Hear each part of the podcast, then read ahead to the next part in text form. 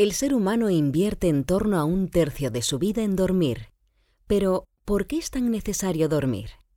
El sueño desempeña una función muy importante, nos resetea y nos devuelve a un estado de equilibrio físico y psicológico que nos permite afrontar los retos del día.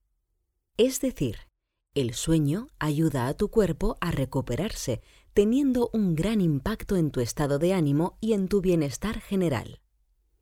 Seguro que algún día no has podido descansar plenamente y al día siguiente te has sentido irritable y con poca energía. ¿Lo recuerdas? Por estos motivos es tan importante cuidar de nuestro sueño. Pero, ¿sabemos realmente cómo funciona el sueño? Te lo queremos explicar de una forma sencilla. Para que tengamos sueño se tienen que dar dos aspectos importantes.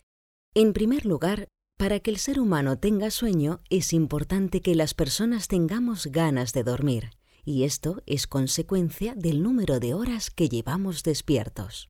A más horas despiertos, más ganas de dormir tenemos. Y en segundo lugar, el sueño está controlado por las horas de luz, es decir, la cantidad de luz que recibimos. De hecho, cuando se produce la salida del sol por la mañana o cuando se mete el sol por la noche, cambia nuestro comportamiento y nuestra forma de pensar. En definitiva, las ganas de dormir y las horas de luz regulan nuestro sueño y descanso por la noche y también nuestra energía para afrontar un nuevo día.